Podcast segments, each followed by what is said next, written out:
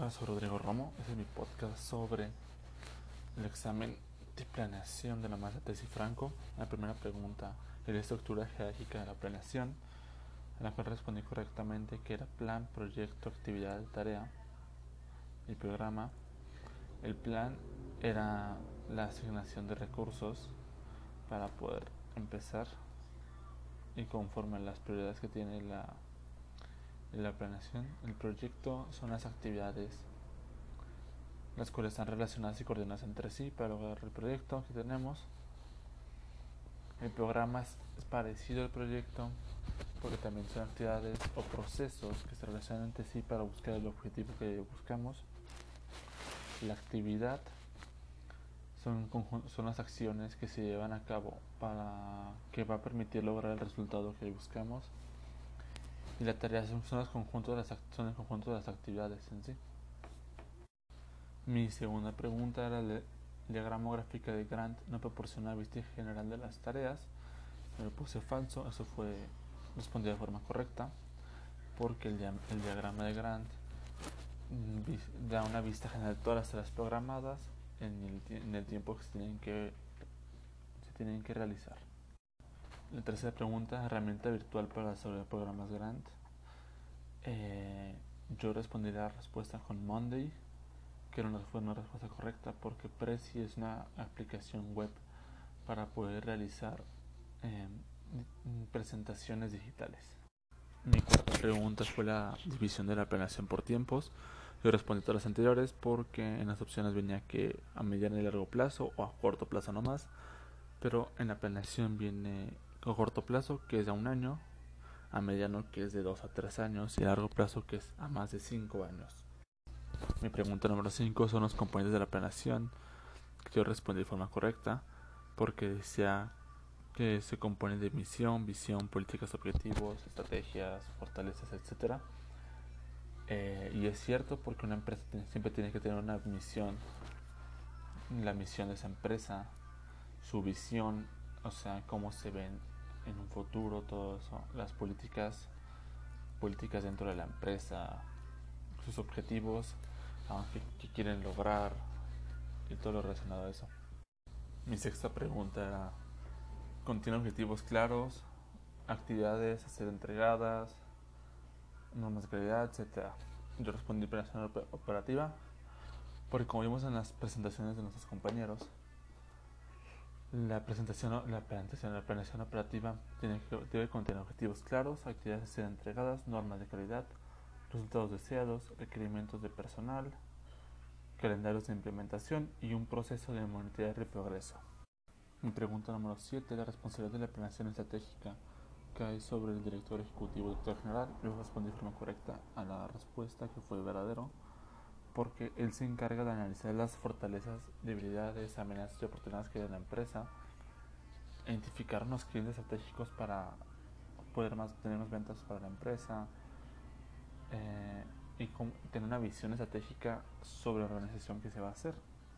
Nuestra pregunta era, forma parte de, la de las etapas de la planeación, respondí de forma correcta, que era análisis del problema, formulación de fines, implementación y control. ¿Por qué? Porque primero para tener una plan, un plan se tiene que tener un problema.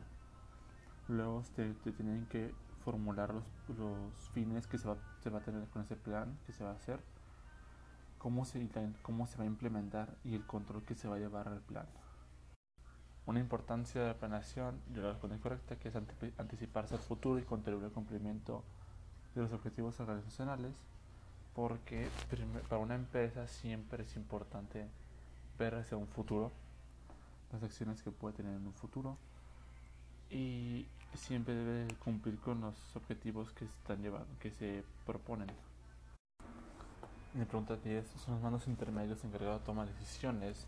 Yo puse gerente, la cual estuvo correcta porque el gerente es el que está entre el director general y los demás trabajadores y tiene que pasar por el primero la, los planes que se van a realizar antes de tomar una decisión. Mi oncea pregunta era la matriz de no nos permite determinar los objetivos estratégicos. Es falso porque sí nos permite determinar objetivos estratégicos. eh, porque es una herramienta para, conform para comprobar la situación actual del objeto de estudio, de la empresa más bien, para tener un diagnóstico preciso de cómo está conforme a sus políticas y objetivos. Y mi tercera pregunta es un objetivo, es un ejemplo que se utiliza en la planeación táctica, donde se organizan piezas. Yo escogí ajedrez porque en ella se tiene que planear los movimientos que tienes que hacer y tienes que organizar las piezas del ajedrez para poderlo para poder ganar.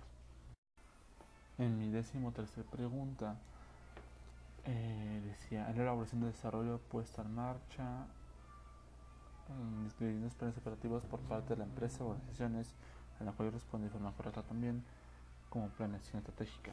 ¿Por qué? Porque la planeación estratégica, aparte es la, elaboración, desarrollo, puesta en marcha de distintos planes, eh, por parte de la empresa o organización, todo eso tiene la intención de alcanzar sus objetivos y metas planteadas en su misión y visión.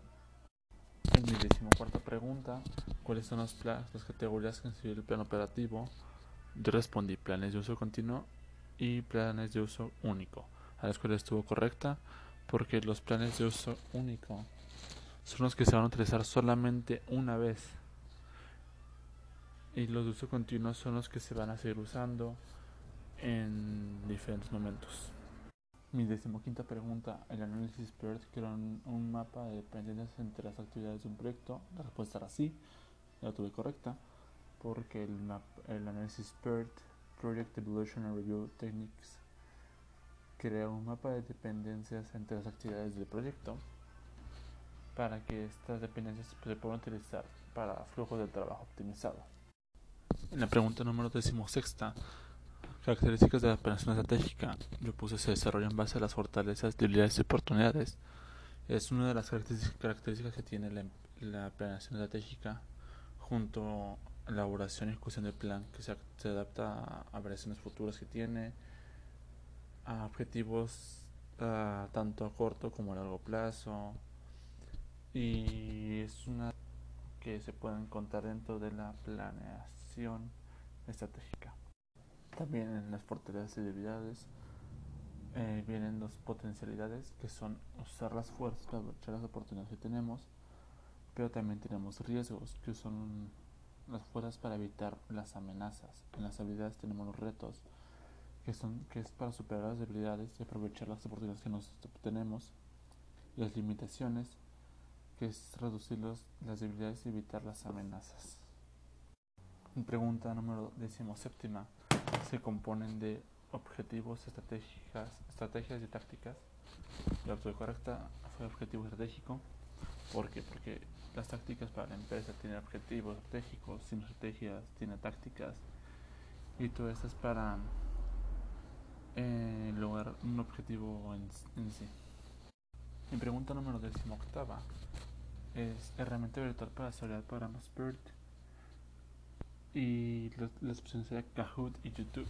YouTube es una aplicación para videos, música, todo relacionado Kahoot es una aplicación eh, para realizar actividades en línea, o sea, juegos, juegos de aprendizaje. Y Synapsis es la aplicación para poder empezar a hacer redes y redes de actividades, dependencias en un folio, todo lo relacionado al diagrama PERT. Mi pregunta número novena es una herramienta simple para la representación gráfica del desarrollo de un plan proyecto. Yo puse el diagrama de hitos. ¿Por qué? Porque el diagrama de hitos es, es, el marco para la gestión de proyectos y un hito es un elemento o punto clave en el tiempo que para identificar la evolución del programa. Mi, pregunta número 20, la vigésima pregunta. El poder de la negociación con clientes y proveedores, la realidad de las amenazas de productos sustitutos y nuevos competidores forman parte de la teoría de las cinco fuerzas de Porter. Yo puse que sí, estuvo correcta, porque Porter propone el poder de la negociación con los clientes, eh, que es cuando más organicen los consumidores, más exigencia va a haber. Negociar con proveedores. Eh, es cuando hacen, cuando es un mercado más atractivo para poder competir comprar con los proveedores. Nuevos competidores entrantes son las amenazas que pueden llegar a la empresa de nuevos de nuevas empresas con los productos en productos sustitutos un mercado segmento no estará no estará un mercado no estará atractivo si haber eh, productos iguales. Y la rivalidad entre competidores es cuando se juntan las cuatro anteriores y crean otra y crean un nuevo, un nuevo competidor para la empresa y para el mercado el cual tiene sus propias estrategias con las cuales debe destacar a la, de la empresa y así así su, rivalidad va creciendo conforme a los precios que van teniendo, a las variaciones y todo eso. Bueno, este es mi este fue mi podcast sobre las 20, las 20 preguntas que fueron del examen. Espero que haya gustado, maestra. Eh, y gracias.